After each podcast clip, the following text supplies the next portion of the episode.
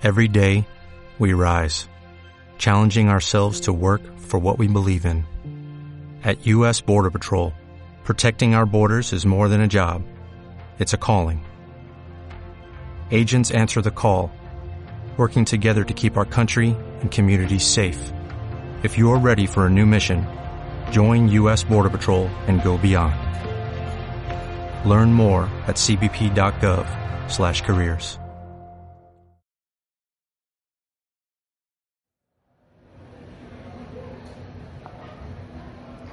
Bueno, eh, muy buenos días a todas las personas que a esta hora se conectan a esta transmisión de Facebook Live.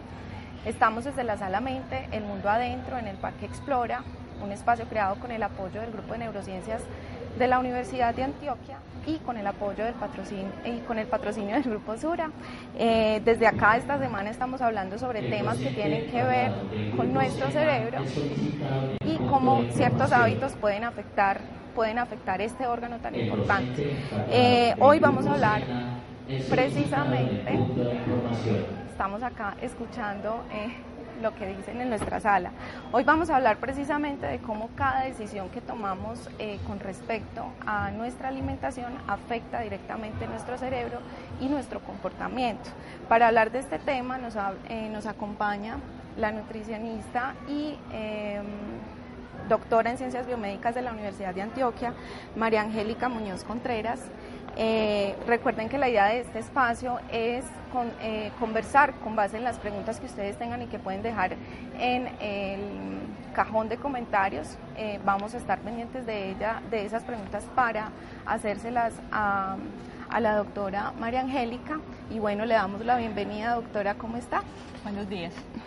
Doctora, para dar inicio a este tema, eh, me gustaría empezar por, por una pregunta y es que vamos al nutricionista casi siempre cuando tenemos un problema de sobrepeso o cuando tenemos problemas cardiovasculares, pero poco pensamos en el tipo de alimentos que necesitamos para que nuestro cerebro funcione bien.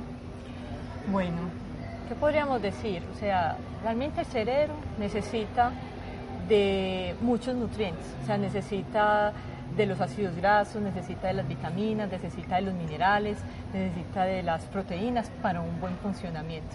O sea, como en todo cada uno de los órganos se necesita, el cerebro no va a ser la, excepción.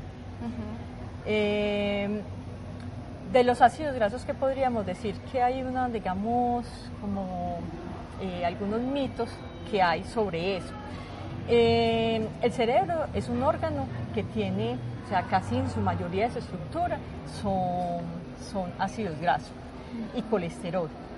Entonces, eh, se han habido, digamos, varios estudios que han sido reportados de que algunos ácidos grasos pueden favorecer el buen funcionamiento como otros antes pueden perjudicar. Definitivamente, si vamos a hacer algo concreto, el colesterol es uno de ellos que en exceso podría perjudicar. ¿Sí? en exceso. Lo vamos a necesitar, pero el problema es que la población y precisamente la colombiana, la paisa, consume demasiado colesterol. O sea, los colombianos no sabemos comer. No, no sabemos comer, definitivamente no sabemos comer. Eh, a veces uno peca, digamos, por desconocimiento, creyendo que las personas lo saben y uno omite recomendaciones pensando que ellos realmente saben cuando uno ya habla con ellos ve que definitivamente los hábitos son muy malos y que ellos creen que están haciendo las cosas adecuadamente. O sea que tendríamos que ir donde un nutricionista para que nos enseñe a comer y a tener una dieta balanceada o donde más podemos aprender a comer bien. Eso no realmente pues el nutricionista sería la, persona pues más idónea para, para decir qué es comer bien, por ejemplo. O sea, realmente nosotros requerimos de todos los nutrientes y de todos los grupos de alimentos. O sea, nosotros en los grupos de alimentos tenemos los cereales, y ahí está el pan, está el arroz, están las pastas, tenemos el grupo de las carnes, eh, las carnes rojas, las blancas, el atún, el pescado, tenemos las leguminosas, eh, los frijoles, eh, las lentejas. Tenemos también otro grupo que son los lácteos, la leche, los, eh, el queso, el yogur.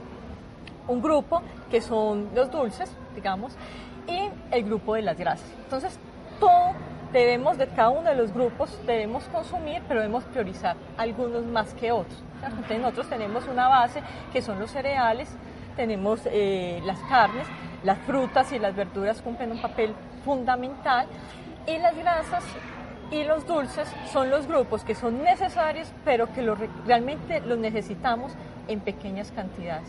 O sea, los necesitamos, pero es de todos esos grupos, esos lo necesitamos mucho, mucho, mucho menos. Vamos a profundizar entonces precisamente, eh, María Angélica, en esos nutrientes que necesita el cerebro y cómo estamos acostumbrados a consumirlos. Algunos los consumimos en mucha cantidad, otros definitivamente eh, no los consumimos y nos hacen falta. Y, por ejemplo, eh, los carbohidratos. Los carbohidratos y los azúcares eh, últimamente están muy satanizados.